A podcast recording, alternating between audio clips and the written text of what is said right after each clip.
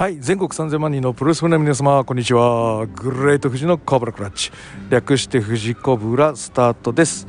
はいえー、今日はですねちょっと3本目の収録ちょっとごめんなさいね。ちょっと声なんか小さくしながら喋っちゃったか。どうか分かんないんですけどあのちょっと音声が小さいかもしれないんであの最後のパートだけあの音声を大きくしてくださいね。はいでということで、えーと、今週も、えーと「週刊コブラクラッチ」でいきたいと思います。えーと、今日のお品書きはですね、えーとえー、まず1本目が、えー、東京女子プロレス。えーワン・トゥミリオン VS 享楽共鳴、えー、そして2本目が、えー、ノア大阪エディオンアリーナ大会の全体レビュー、はい、で、えー、と最後は、えー、と新日本プロレスの 岡田高木 IWGP 世界ヘビー級選手権試合のワンマッチレビューとなります。以上3本立てでお送りしたいと思っております。ここはですねえっ、ー、と川崎の某繁華街で、はい、収録しております。はい、ので、えっ、ー、と、なんて言うんでしょう。ちょっと気分転換ですね。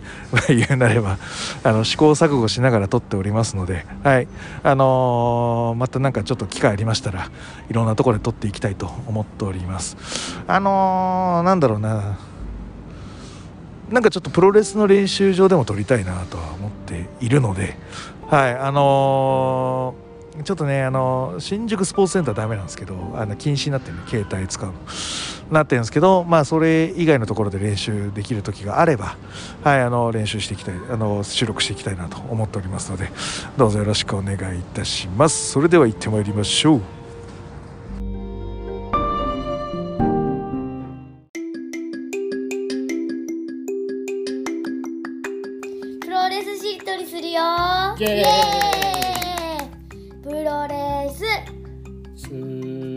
秀樹。き清宮。矢野の。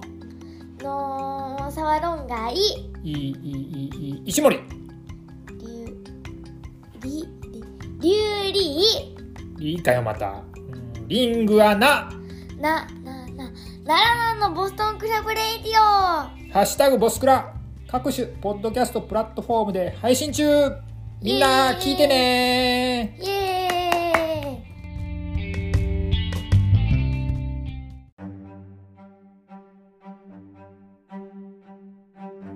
はい。じゃあ、ノー原稿シリーズ。えー、一発目でいいのかな？後でちょっと順番変えるかもしれないけど、一発目はこちら。えー、東京女子プロレスの、えー、20、20? 違うな。えっ、ー、と、この、12、11日の、えー、二人は プリ、プリンセス？マックスハートトーナメント決勝戦ワンマッチレビューになります。はい。えー、山下実優伊藤麻希組対、えー、のワントゥーミリオンだね。はい。えー、1210000 と、えー、中島翔子ハイパーミサオの享楽共鳴。ごめん、協楽共鳴ってどういう意味なんですか？みんな知ってます？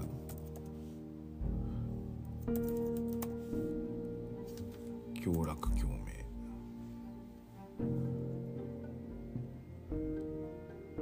やっぱこれって何？造語なの？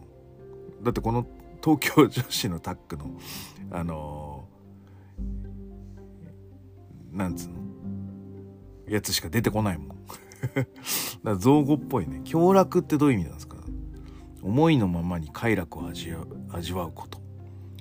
だってそれが共鳴してるわけだ。ね。享楽主義。快楽を追求することを人生最上の目的とする。あなんだろうね。これ自体がなんつうの謙遜というかさ。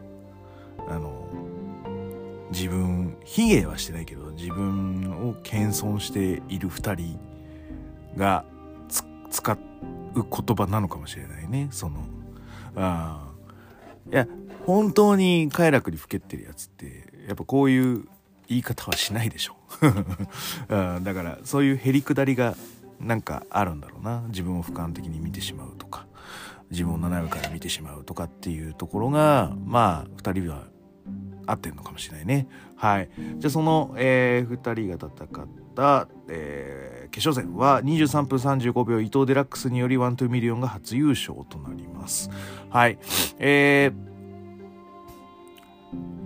若旦那がね、あのぜひこれは伊藤の試合だから見てくれって、伊藤じゃ中島翔子の試合だから見てくれと、あの、言っておりまして、はい。あーいいですね。あの、公式ホームページの、えー、あの、写真、いいっすよ、最後の。俺、これが、その、このシーンが一番好きだな。はい。で、えっ、と、あ、じゃあどんな中島翔子のこう、なんつうのかな、シーンなんだとか思っておりましたら、まあ、あの、序盤は、なんつうか、逆にハイパーミサオの試合でしたよね。はい。ミサオが、なんつうのかな、あの、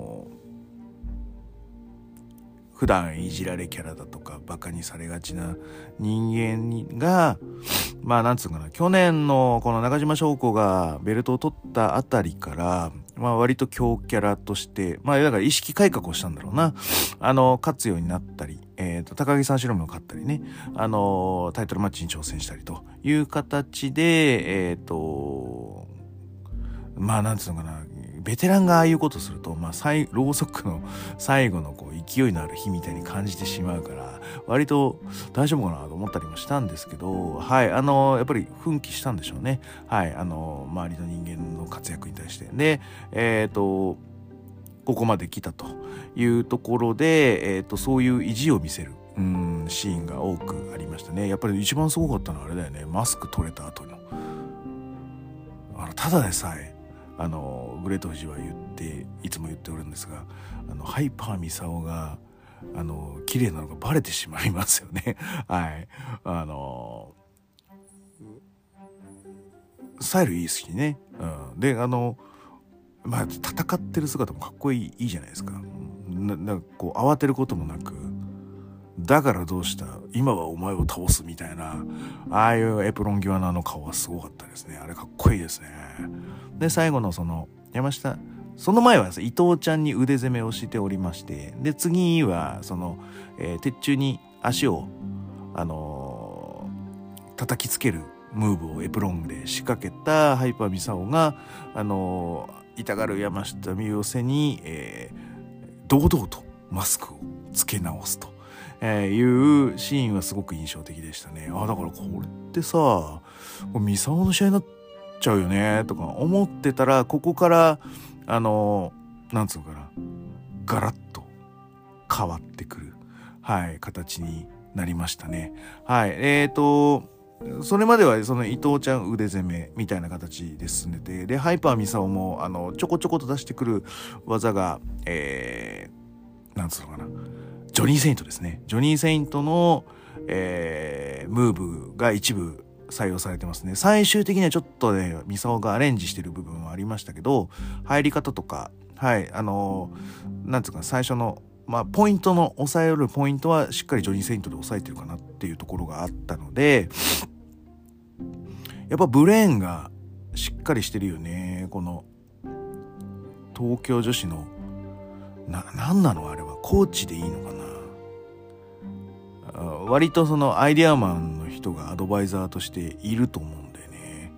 うんで特にその古いプロレスを知っていらっしゃる人、うん、だ割と翔太とかはアイデアマンでシンクタンクにいるんじゃねえかなって前から俺は思ってるんですけど東京女子のシンクタンクには。うん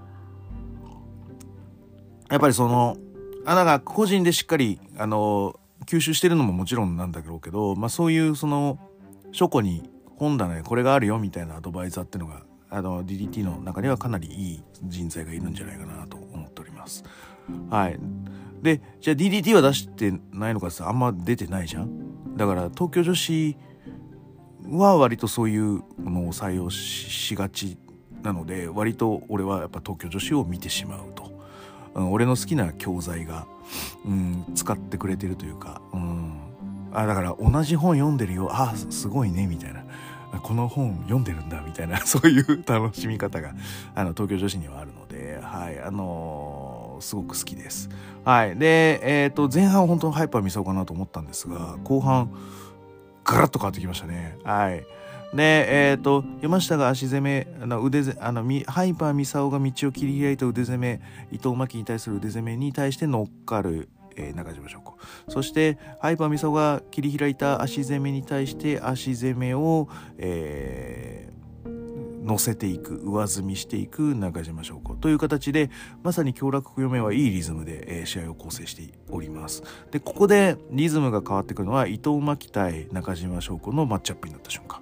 多分ここら辺のことを言っているんだと思うんですけどあの感情がほとばしるみたいな感じの、はい、あの、打撃合戦であったりだとか、その後の意地の張り合いみたいなものが、あの、終盤まで続いていくという形になっております。はい。で、えっ、ー、と、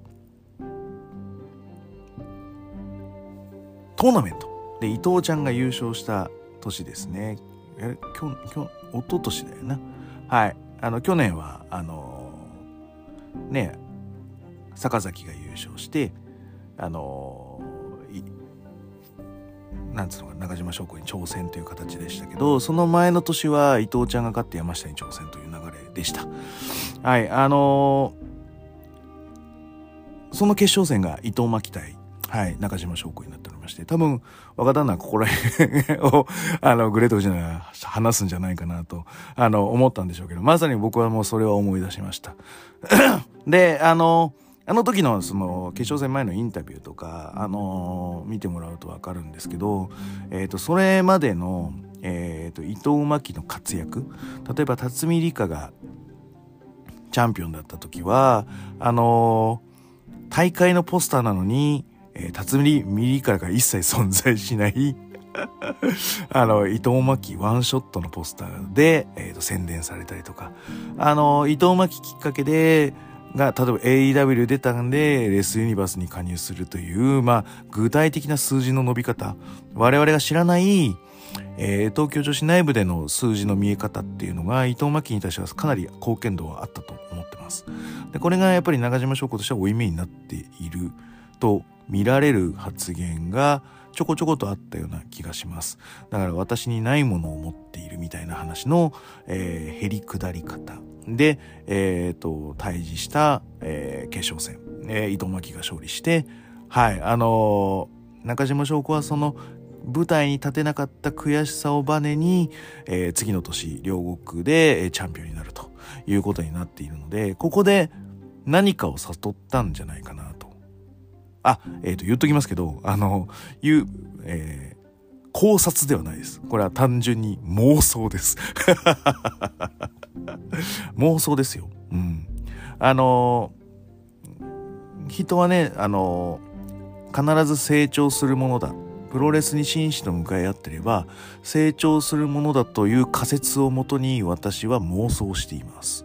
妄想の仮説を立てています、えー、中島翔子はあの時のあの感情で勝てなかったという、えー、ものをですねブラッシュアップしてじゃあ勝つためにはどういう気持ちで臨めばいいかというものを、えー、練り直して、えー、山下美夢に挑戦して、えー、チャンピオンになったと僕は仮説をしますでこれはどういうことかというと勝つも負けるも対等で向かい合う認める実力者であれば、フラットに戦いに臨む。これが、なんつうのかな。レスラーとしての成長なんだっていうことに中島翔子は気づき、えー、チャンピオンになり、えー、ベルトを落として今がある。なので、どんな相手でもしっかり認めた相手に対しては、同じ目線で勝負しに行くっていうのが中島翔子。まあ、いわゆるへりくだるとか私ないものを持っててすごいなじゃなくて、下から行くんじゃなくて、対等に。痩せ我慢して胸を張ってピンチに笑顔、えー、これを多分中島翔子はやろうとしていると僕は妄想しています。はい。その、えー、認める相手に伊藤真希はなり得たんでしょうね。だからああいう向きになり方をして、えー、へりくだって負けるんじゃなくて対等にぶち当たって負けるという選択肢を通る中島翔子がいるわけです。はい。あそこら辺のなんか最後の流れはもう圧巻でしたね。はい、あの、そう、619もこう、ブラジリアンキックみたいに 真ん中行くとも、中段行くと思ったら頭ぶぶち当てていくとか、いや、あの、むちゃくちゃすごかったですね。はい。でしたし、あの、うーん、止まらない中島翔子。あの、チャンピオン時代より明らかに体重を増やしている、はい、節がありますね。あれは多分世界標準もちょっと狙ってるんじゃないかなと思います。あの、海外だとやっぱりね、その細すぎるとやっぱりまた違った見方をされるような感じだと思うので、あの、パワーアップというか、ベースアップをしたいんじゃないかなと思っています。なので、あの、カットというよりかは大きくしたいなっていう印象を受けますね、今の中島翔子は。はい。で、その中で、世界に通用してる伊藤真希で、えっ、と、なんつうのかな。胸を張って、勝負しに行く中島翔子。はい、すごく良かったですね。で、最後のラストの連携の畳みかけ、かっこよかったですね。ワン、トゥミリオンの。えっ、と、なんつうの、ディープインパクトみたいに あの、山下が、あの、ジャーマン的に持ち上げてる、あの、体勢に、えディープインパクトを決め、そこから投げっぱなしジャーマンを、えー叩き込み、そしてラストに行くっていうね、おもうこれはもう無理だなっていう あ、これは無理っていうのが分かりましたね。はい。あの、すごく良かったですね。それまでも、あの、きっちり何度も、その伊藤デラックスを切り返したり、避けたり、あの、攻防を見せつつも、やってもそれでも勝てなかった。という、うん、あっぱれな試合でしたね。はい。で、えっ、と、じゃあ、ワントゥミリオンは、じゃあ、隠したのかって言ったら全然そういうこともなく、あの、キャラクター？うん。を、なんつう最大限に活かした。うん。えっ、と、キ印マ今放送禁止用語言おうとしたんで、ちょっと キ印マークとキ印マークの二人が、うん。あの、天然、天然でいいのか？一人は。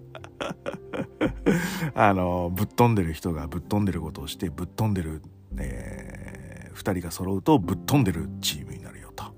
あーそういうのがしっかりとリング上に現れてて、あ、こいつぶっ飛んでんなーって、狙ってやってたとしてもぶっ飛んでんなーって思わされる、はい、そういう素晴らしいタッグチームだったと思います。だから勝って当然だし、えー負けた強楽共鳴は、うん、惜しかったなと。で、最後のコメントも見てましたけど、うん、強さでは負けてないと。あの、おおっしゃる通りでいいと思います。なので、次、明日わかんねえぞという強さを見せたと思います。最後ね、伊藤真希が、こう、中島翔子が、こう、悔しがってるというか、うん、負けた姿を見て、まあ、な、なんだろうな。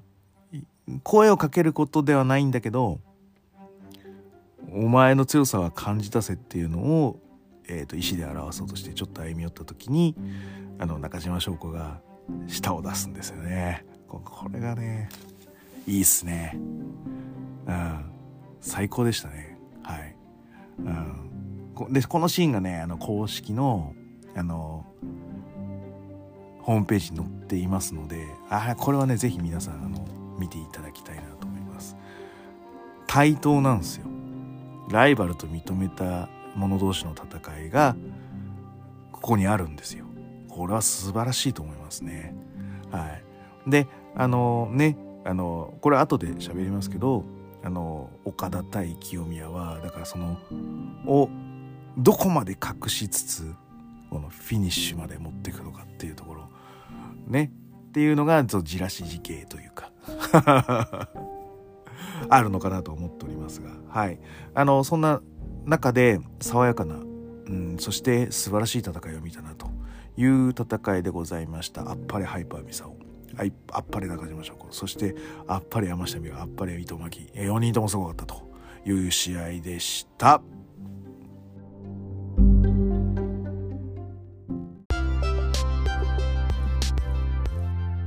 はい奈良なんです。娘です。あんたさ最近の一押しのレスラー誰？よえー、ひろむちゃんと全日のジェイクでしょ。え何言ってんの？何よじゃあ。やっぱりノアの藤田和幸野獣とさ全日は青柳亜生じゃね？ええー、ええー、そんな親子が繰り広げるポップなプロレスポッドキャストボストンクラブレイディオ。ハッシュタグボスクラ関西の大会レビューを中心に更新中。みんな聞いてね。聞いてね。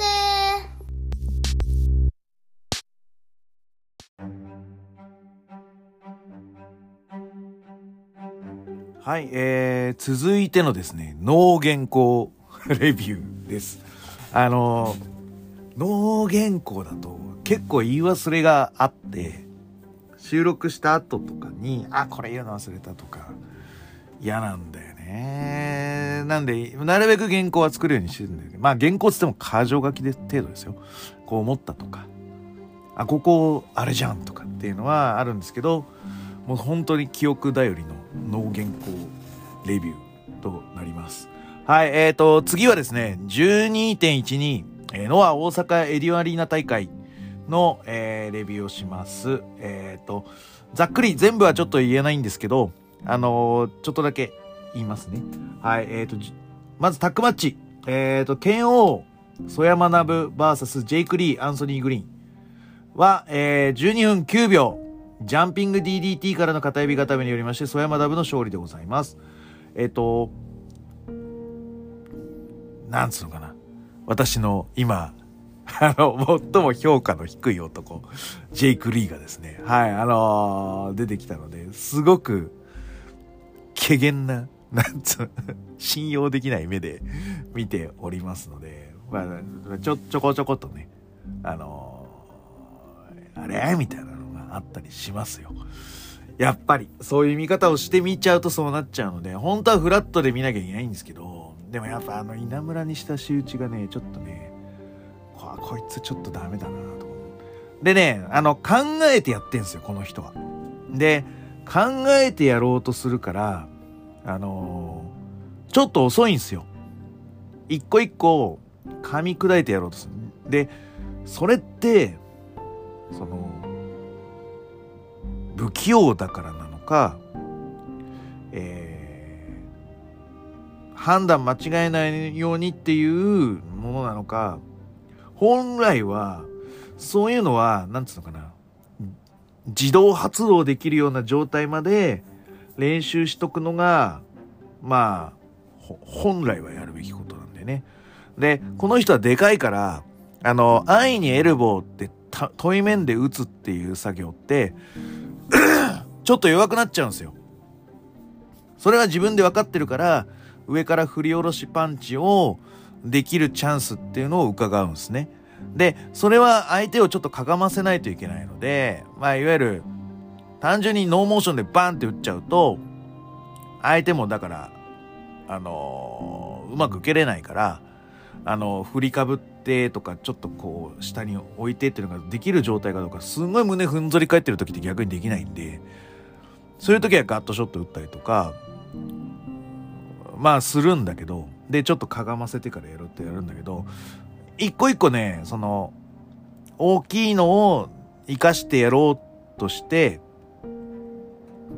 止まるんだよね。あの、判断を。大丈夫かどうかみたいなのが。間が0.3拍から0.4拍ぐらいあるんだよね。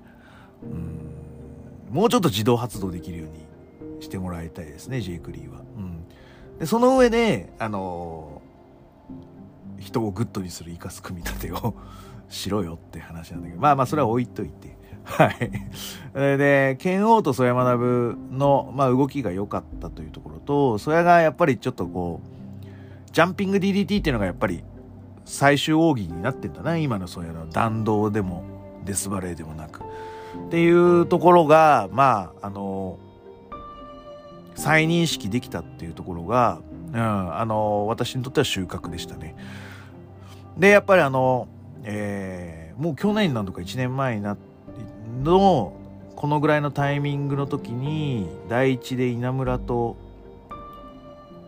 それがシングルやってんだ。あ、稲村がだから、復帰した、即ぐらいか、去年。な時に、割とこう、第一で、なんかこうななんちょっと突き放すというか、うん、あのそういう形でえっ、とこう稲村をあまりよく扱わないようなちょっと態度をとってたんですけど、ね、それなんかちょっとイラッときたんですけどでも割と最後ジャンこのジャンピング DDT で確か締めてたはずなので脅威とは思ってるんだと思います稲村のことを、うん。っていうのが分かったのでこう1年越しぐらいでななだから邪険にしてたりとかコメントでもちょっと稲村のことをこうあいつは大したことないみたいな感じに避けてで他の人をあげるみたいなことを言ってたのって、まあ、割と脅威に感じてるからこそそういうことをしてたんだろうなと思うとまあだからフリーという立場でね安易にこの若手の実力はあるけどもこのポジションの役にやられるというのは脅威。ただ脅威がゆえに最小義を使う第一試合でもっていうそれなりの答えだったのかなというのがこの試合で1年越しぐらいで分かりました はいそれが面白かったですはい。で、次、シングルマッチ、えードラスティコ VS 小峠敦13分18秒、ドラゴンオペレーションに、からの逆エビ、エビ固めによりまして、えっ、と、ドラスティコの勝利です。はい。すいません。あの、元ミスティコだよね。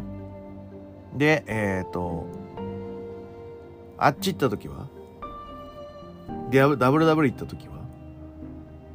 カリスト？な、な、なんだったっけ？で、あの、カリストはまた違う人だよね。その後に出てきた。あれはサムライデルソルで。で、あの、こっちは評価されたんだけど、ミスティコは評価されずに、そのまま WWE からフェードアウトした。で、えっ、と、まあまあまあ、いろんな言われ方を多分したとは思うんだけど、またメキシコでキャリアを積んで、えっ、と、まあ、ルーシュ、えだっけ？あの、あとは、なんだっけ？あの、アンドラだっけ？の、えーなんだっけ？血縁どどういう感じだっけ？血縁だっつってやってきたんだよね。などあのウルティモさん経由のメキシコルートからのはいあのタレントということで来ましたと。はい。で最初の相手が小峠敦小峠なんだっていうのが、まあ、まずちょっと思ったのと逆に小峠でどうにもなんなかったらどうにもなんないんだよねっていうのが正直なところで結果どうにもなんなかったですね。はい。あのリンピオルードっていうのがやっぱりメキシコではやっぱりちょっと多くまあ多分あってでこのミスティコがあのえっ、とどこだったっけ？CML だっけすごい活躍してたのはそのメフィストとかああいうルードのすごい立てる人がいたんだよね。だから、あの、ミスティコのそのラ・ミスティカだっけ？あの、くるくる回って、あの、藤原アームバー決めるって、あれがすごく生えたり、まあ、その前の、ななんかそのパワーボムとかそういうので、こう、苦しみ耐える姿を経てからの、そういうくくるくる回るっていうのがすごくボンとお客さんに生えてた。っていうのはあるんだよね。そのベースとして。ね、その成功体験を持って、WWE とか他のアメリカマットとかで、まあ、いろんなスタイルのプロレスをこう吸収してで日本にやってきたのになぜ ルードでもない小峠敦に対してルードリンピオの組み立てをしてしまうのかドラスティコというですねものすごく違和感のある試合でしたね。あの割と小峠ってさ受けるタイプなのに結構この試合って攻めてたでしょ。で、えっ、と、ドラスティコが一回返すんだけど、えっ、と、短いまで反拍置いてのカウンターみたいな感じで小峠が切り返すみたいなのが3回ぐらいあったと思うんですよ。あれってリンピオルードの絡みなんですよ。リンピオがちょっとこう、ちょっとこう復活します。でも、それをまた上から押さえつけるルード。押さえつける、押さえつける、押さえつけるが爆発してトントンといって、リンピオ、よっしゃーみたいなの。これ小峠にやっちゃダメでしょ 小峠もそれに付き合っちゃダメでしょ。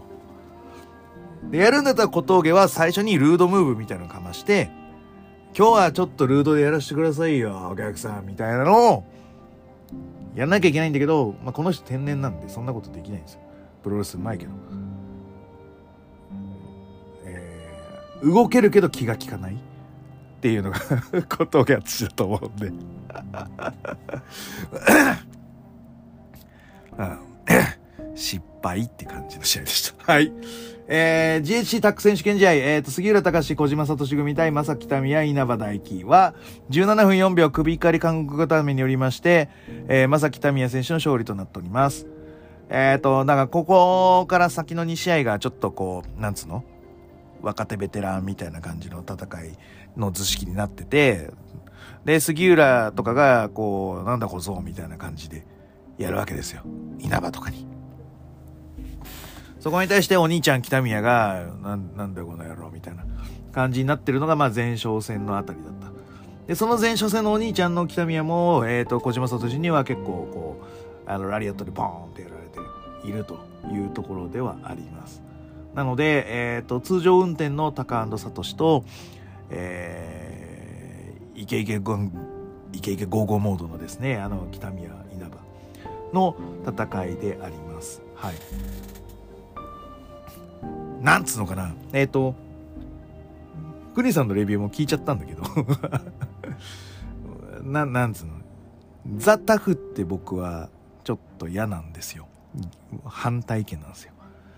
稲村は僕はもうやっぱシングルプレイヤーとして、やっぱ清宮に次ぐとか清宮と並ぶっていうランクに上がってほしいので、北宮の下っていうのはちょっといいかなって感じなんですよ。僕の中ではもう。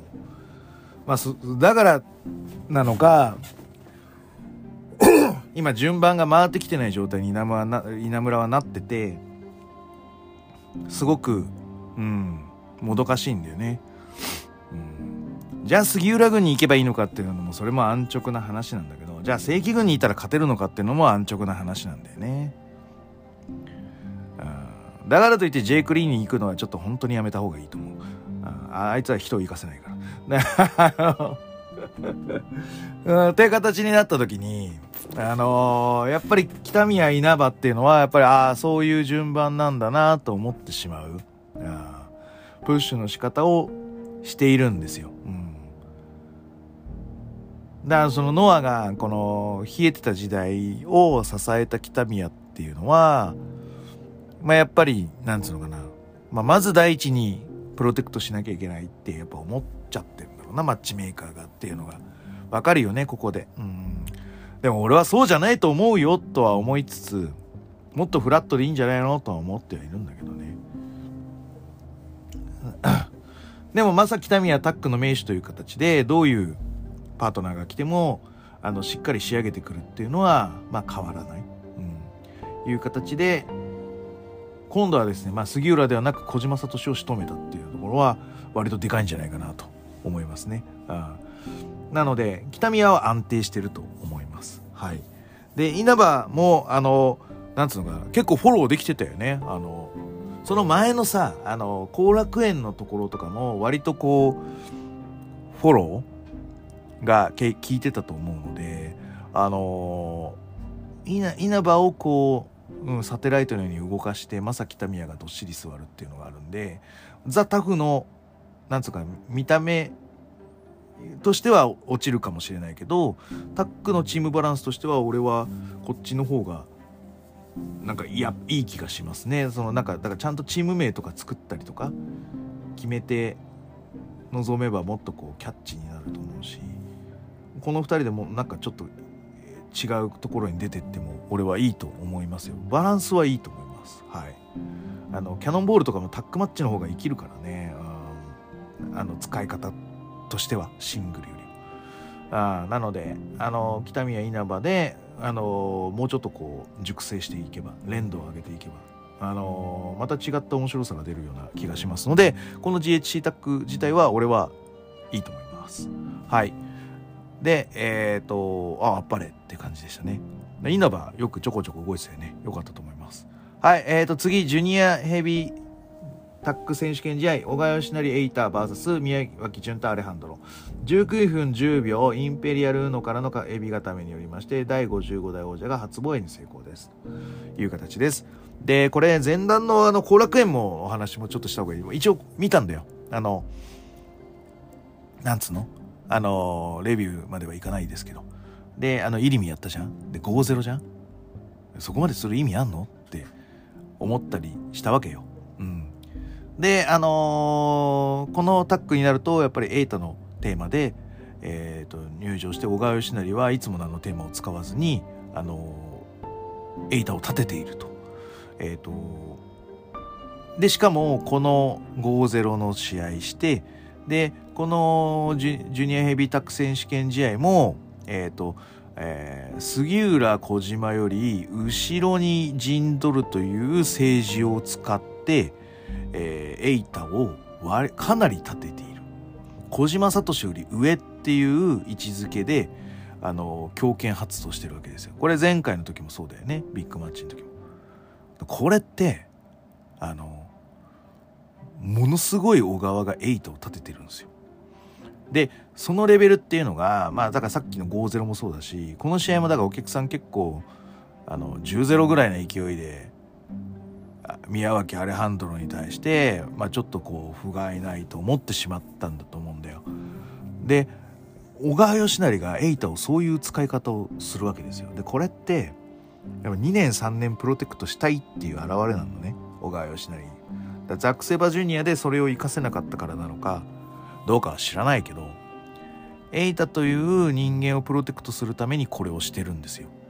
決して宮脇アレハンドロに上がってきてほしいっていう ことをしてるわけではなくてエイタがこの先2年3年やった時に宮脇にこうが勝つとかアレハンドロが勝つみたいな作りをしてほしいっていう思いを込めたこのマウントなんですよね。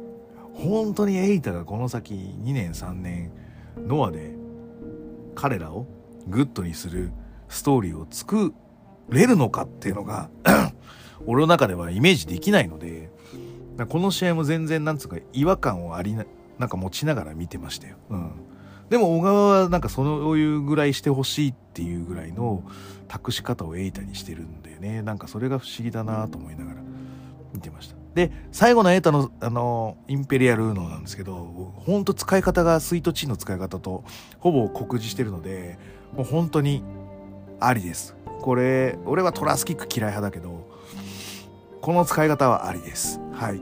以上です。はい、最後、えっ、ー、と、GH ヘビー級選手権試合、清宮海斗 VS ジャック・ボリスは19分11秒、変形シャイニングウィザードからの体固めによりまして、4第41代王者が4度目の防衛に成功です。はい。まあ、あの、岡田やらないんじゃないか。ね。の、えー、空気のもとに行われたこの試合。で、えっ、ー、と、えー、伊賀プロレス、は、えー、入場のなんか差を捏造し、捏造してるっていう話になってますけど。はい。はい。ど、どう、どうすか？大阪の、大阪の民。現地民どうすか？あれ。捏造でいいんすかあれ？で、割と、その、徐々に上がってきてるとは思うんだよ、俺も。うん。だけど、その、会場のね、その、ギリギリ、開始5分前ぐらいの、あの、ノアの会場の、なんかちょっと焦り？え、開始5分前でちょっとこれきついよねっていうドキドキ感は申し訳ないけど、有明の時も感じたし、なその焦燥感みたいなまあだからログに残してああいう比較をするっていうのはよくないよ。うん、よくないんだけど実際現地行ってる民からしてもちょっと焦っちゃう時はあるんだよねノアの会場行くと。いやもっと入るだろうこのマッチアップならよってあそういうもどかしさがあるのは間違いないんだよ。だから大阪でもそういうことを感じた気持ちが現れたのかもしれないね。うんだけど、まあ、捏造だったら良くないよ。はい。うん、だから、同じく開始5分前の新日本と開始5分前のノアっていう形で、あの、撮ったっつうんだったら、俺は、まあ、それはそれで、好きじゃないけど、うん、なんか2日見た人の感想なんだからまあでもねメディアがそういうことするかよって話なんだけどな。あの一不安じゃなくて、そういうことすっかよって話なんだよ。マジで、あのっていう話なんでまあそれはいいとしましょう。はい、うん、あのそんな中ね行われたでもジャックモリだから。ジャックモリはそのトップ選手とかそういう感じじゃなくて、えー、育成枠でこのマッチアップで来てるわけだから。なんつうのかな。ある程度試合がまとまればもうなんつうの合格点なわけだよ。でですねあの開始早々のあのアームドラッグアームドラッグやってアームドラッグが勝ち合うあれがえっ、ー、とまあ結構ヨーロッパの、えーと、俺が見た時は何だっけな。ミレツルの国際プロレス。ああいうのであのあとアシュラハラミレツルのとかでああいうこうドラッグががっちり噛み合っちゃうみたいな試合があったりするんですけどあのレベルのクオリティの高さを見せた段階で、まあ、ぶっちゃけなんつうのもう勝ちなんだよ。この試合。で俺は今はまだあえて見ないようにしてるんだけどこれから見るんだけど岡田高木と比べても俺はこの時点でなんつうのかな。プロレスが好きな人から見たらもうこれで成立なんだよ。いやどっちが上とか下とかじゃなくて清宮海とジャック・モリスはこれで成立なんですよ。うん。俺はそう思うぜっていう試合でしたああであのまあタイガードライバーあのえっ、ー、とスパインバスターからのタイタイガードライバーえー、とシュシューティングスターまあ実際に狙わなかったんだけどまあ膝かあの俺はあのすね当て膝は好きなんで、すね当て膝って言うなって 俺は好きなんだよね、あれ。嫌いじゃない。うん。で、えっ、ー、と、ジャコモリ頑張ってたと思いますよ。はい。あの、で、清宮海斗も動、いい動きをしてたと思います。で、あの、えっ、ー、と、英語で書いてあると、モデファイドタイガードライバーって書いてあるんだよね。モデファイドってそういう意味なの？横回転とか。あの、変形？変形っていう意味なの？わかんないけど。あの、アーチ？虹契約の虹 あのみたいなのは出してましたね。あのあれフォール行かないでいいよあれは本当。ノーフォールでスコーンと行っていいと思います。はい。でこの日試合はフォールしてたからいやフォールこれはしなくていいんじゃねえの？とか思思ったりしてます。はい。でも返されちゃったじゃん。だからちょっとね技の威力が1個ランランク落ちたんだよこの時点で。じゃなくてあれはねノーフォールのまま続けててであのがっちり固めるみたいな試合を作ってキックアウトの時にうわーってなってその変形シャイニングウィザードが決まる決まらないって攻防になる。それまではノーフォールでいったら決めるっていうのにしてほしかったんだけどね。そうそういうなんつうのかな。ごめんそれは様式美か。俺の個人的な。こうあるべきだって語る必要はないのか。そうね教えるほどではないよな。ただ俺の美意識的なイメージでいくとなんつうのかな。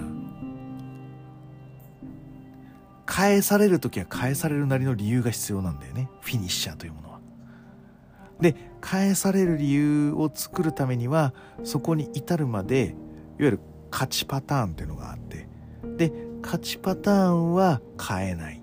で勝ちパターンが崩れた時にまあいわゆるその攻防があって次に対策を持ってそれを変えていくっていうことをするからこのレスラーとしてのキャリアと存在感ブランディングが成長していくっていう作り方になる。だからこのプロレスの細かい所作とか組み立てがしっかりできるからこそなんとか強くなるっていう演出ができると俺は思ってるのでこの試合のあのモーディファイドタイガードライバーのフォールっていうのは非常に惜しい。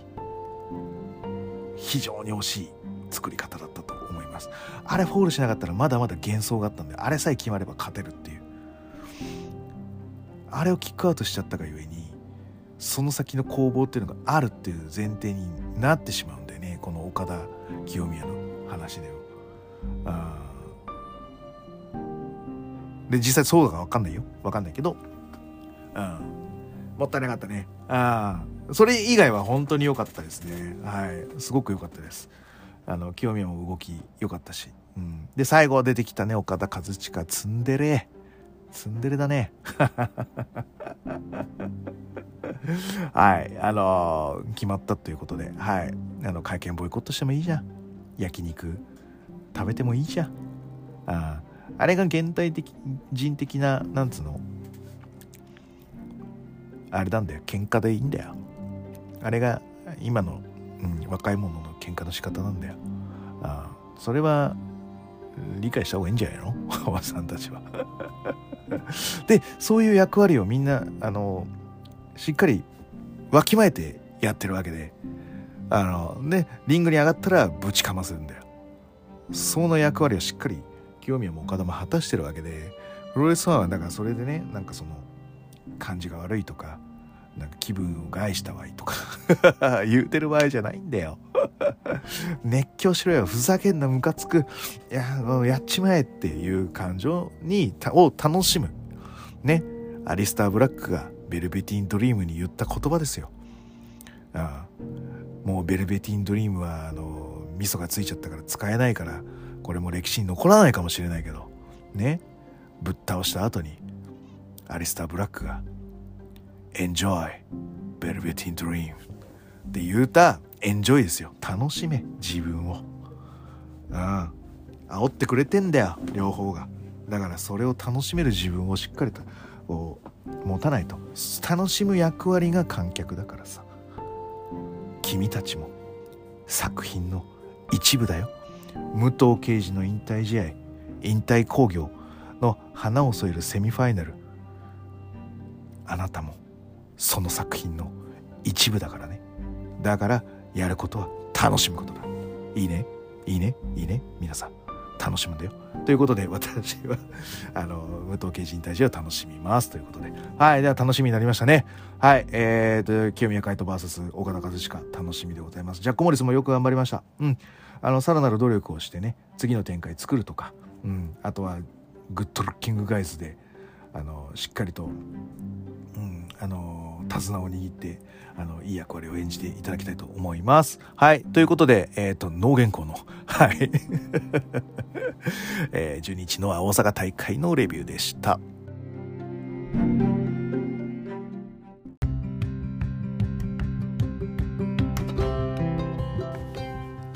じゃあ今度こっちからしりとり始めるよ。いいよ。かかってきなさプロレス。い杉浦隆シャイニングウィザードドラゴンスープレックス。スールガメイいいい入江茂弘ロロロビンマスク。ククリス・ジェリコ。コココンゴ。うう裏カンラナなななな奈良南のボストンクラブレイディオハッシュタグボスクラ各種ポッドキャストプラットフォームで配信中みんな聞いてねよろしくイエーイ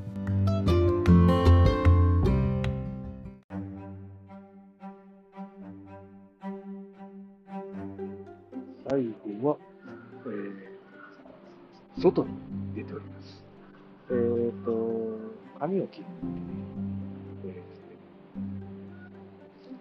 嫁と合流するまで、嫁はね、なんか、なんか、お友達と子供たち、あの、卒業、卒園記念写真撮りに行っているので、はい、私は、あの、合流するまでは、なんていうのかな、フリーということで、はい、あの、近くの公園で、はい、あのー収録をしております。ここね、あの、川崎の中でも、まあなんかちょっと、えーと公民館的な場所になってまして、今は何やってるのかな、合唱みたいなやってるのかな、やってるみたいですね。で、ちょっとね、あの、いつも生きてる接骨院の人に、ちょっとここをプロレスで使ってみたらどうか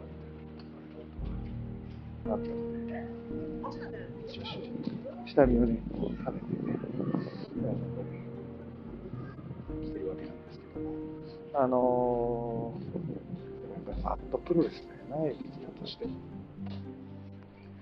ていう感じなので、まあ、実際どうかなとは思うんですけど、はい、あの、リング組み立てはできないですね、このスペースだと。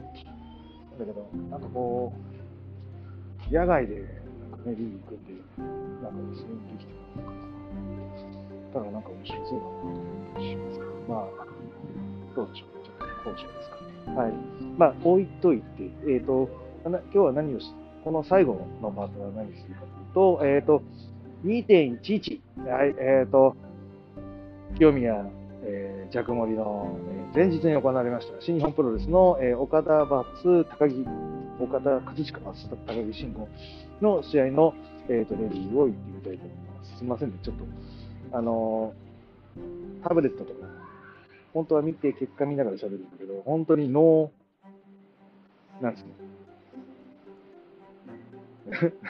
の、の、なんですか、今まで何て言ってたっけ？さっぱり忘れちゃった。あの、ちゃんとメモなしです。はい。あの、本当に何もなしで、えっ、ー、と、関数を言っていきたいと思います。はい。あの、やっぱちょっと予想通りってところは予想通りで、予想以上はあったとはあったんですけど、え、ー、と、割と予想通りのところが、えっ、ー、と、序盤になりますね。やっぱり、あの、清宮とジャック・モリスの、あの、さあの前先ほど述べたね、あの攻防だけでも、まあ本当に勝利なんじゃないか、グラウンドに関してはと、あの、思ったやっぱり通りの展開でしたね。あの、高木慎吾もそうですし、岡田和彦もやっぱりちょっとそっち寄りというか、そういうわけじゃないんだよね。やっぱり、やっぱ一日の長があるのはやっぱりローパークとか、ハイスパットという、あの、ね、これがプロレスだって言われたら、まあ、はい、そうですかっていう形になってしまうんですけども、あでも、あの、いいとこはいいとこなんだよ。だからただ、グランドレスリングっていうところに関しては、やっぱりちょっと2枚も3枚落ちちゃうかなと。例えばどういうとこかっていうと、えー、高木慎吾がクリネルソンにして、えっ、ー、と、キビスを返し、いわゆる相手をこう、くるっと回して、あの、スナップメイヤーに取ってくる。例えば、ああいうところとかは、あの、本当はですね、相手を動かさなきゃいいんですよ。ああいうのって。本来は。で、まあ、ビジネスプロレスだからとか、なんだかは知らないですけど、あれは、こう、相手がくるっと回るのを待ってあげて、投げてるんですけど、あれは本当は、こう、右の手で相手の首の根っこを掴んで、相手をぐるっと横に向けて、相手を動かしていく戦術なんですよ。本来の動きとして。なんですけど、こう、ぐるっとやってやってるとか、まあ、そういう細かいところですね、神は細部に宿ると言いますけど、そういう細かいところは、やっぱりちょっと、うん、まあ、うん。いろ、どの表現使ってもこうけなしてしまうことになるから、うんですけど、もうちょっとこうメリハリをつけてほしいなっていうところですね。バックを取るところもそうだし、いろんなところがちょっとすごいありましたね。はい。で、えっ、ー、と、ただ、あの、やっぱりね、岡田和親とか高木慎吾もそうなんだけど、あの、興味が帰ってすごく意識してたよ。あの、普段やらない3ターングラウンドやってたから、あの、大体こう、例えば、ロックアップして、首投げして、どうのこうの。で、パッと離れて。で、また次は、えっ、ー、と、多分ね、タイトルマッチだともう次にガットショット行って、ヘッドロック取ってロープワーク行くみたいなのが、あのー、新日本プロレスなんですよ。なんだけど、やっぱり、意識してるか、3ターン行ってほしいって言うんですよ。あなので、あ、珍しいなと思いました。で、あともう一つと、あの、高木慎吾もその首投げ行くところとかも、あの、本当はもうちょっとグッと抱えて投げなきゃいけないんだけど、やっぱりちょっとこの、怪我させちゃいけないみたいなのがあったかもしれないし、うん、あったとは思うんだけど、でもあそこは投げ切らないと逆に説得力が出ないところでもあるので、高木慎吾の申し訳ないけど弱点が出ちゃう。3ターン連動しちゃったら上に、腹が逃げちゃった。岡田もまあ悪悪いっちゃ悪いんだけど、どっちか高木慎吾の荒さが出ちゃったかなってことです。ただ、ローパック力は、もうぐっと、なんていうの、別人のような、あの、作りに変わってるので、あ、さすが高木慎吾というところですよ。はい。で、えっ、と、場外やっぱ高木慎吾強いよね。はい。あの、しっかりと見せに行くっていうところ、あの、場面変わり、場面変わりは狙っていきたいっていうのが高木慎吾の作りの特徴なので、割と、あの、やっぱり印象ゲームとしては強いよね、高木慎吾。はい。で、えっ、と、上がっていって、また、その、今度は岡田和彦の攻めるって形なんだけど、割と大きな波で、高木の波、岡田の波。高木の波、岡田の波っていう作り方をしてたんで、あのー割と俺は好きな感じ。あとは、まあ、なんですかね。ベビーヒールでもなく、対等な力関係のタイトルマッチっていう作り方になっていると僕は思います。はい。で、えっ、と、途中、あの、天竜よろしくの、あの、チョンゲリ出して、あの、相手をちょっと挑発するみたいなところで、で岡田もそれに乗っかって打撃合戦しますが、ここでちょっと面白いのがありましたね。あの、高木慎吾、おらーってちょっとこう、あの、打ち合いの、はい、はい、はいのところは割と良かったんですけど、一発っていうか、この気合い入れ直してバチンって打ったやつが、ちょっとね、ずれたんですよ。まあ、言うなればですね、ちょっと鎖骨のあたりにドスッと入るような感じのエルボーが入っちゃって、で、あ、やべえっていう打撃がなりまして、あの、ワールドを見てる人はちょっと見てほしいんですけど、高木慎吾の右腕が、あの、ちょっと待ってっていう感じの手の差し出し方になってるのがちょっと面白い。あ、ちょっとごめん。ごめんってちょっとピクってこう手が動いてます、はい。あごめん。おらごめんっていう感じの、あの、ピクッになってるので、すごく面白いです。はい。ただ、岡田はそんな気にしないで、おらで、あ、よかったよかった。おら、おらって感じになって、まあ、どんどんどんどんってしまうんですね。はい。で、えっ、と、あの、ラストオブドラゴンをノータイムに行ったところがすごく僕は好きです。はい。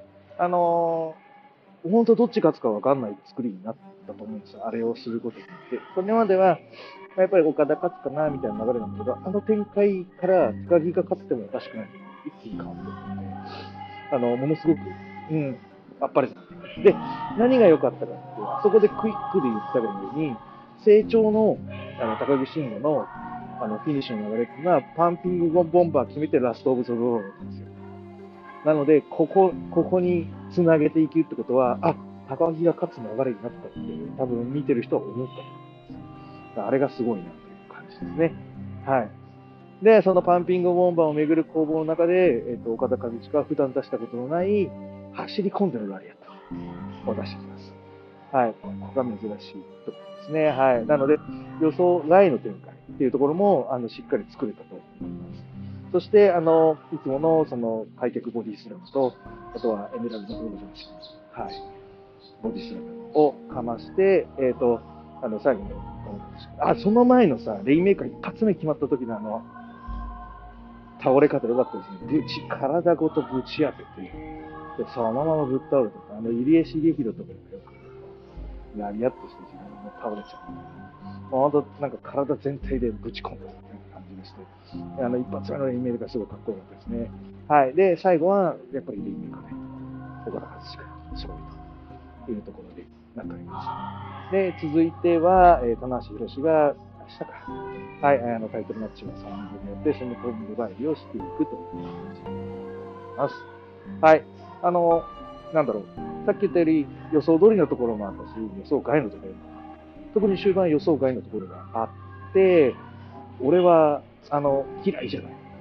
やっぱ、坂口慎吾と岡田和親手だれ同士の、あの、いい戦だと思いますよ。はい。ということでですね、あの今日はこんな感じで終わっていきたいと思います。えーと、グレート氏の国クラッチで質問、感想を待ちしております。グレート氏の質問僕や TwitterDM などどしど送ってくださいね。また、あの、ハッシュタグフジコボラで感想をお待ちしておりますので、どしどしご感想をいただければと思います。はい。えっ、ー、と、最後に、えー、気に入っていただけましたら、サブスクリプションの登録、定期購読のボタン、えー、お気に入りのボタンを押してくださいね。はい。ということで、えー、それでは、今日はこの辺で終了。それでは全国3000万人のプロチームァンの皆様、ごきげんよう、さようなら。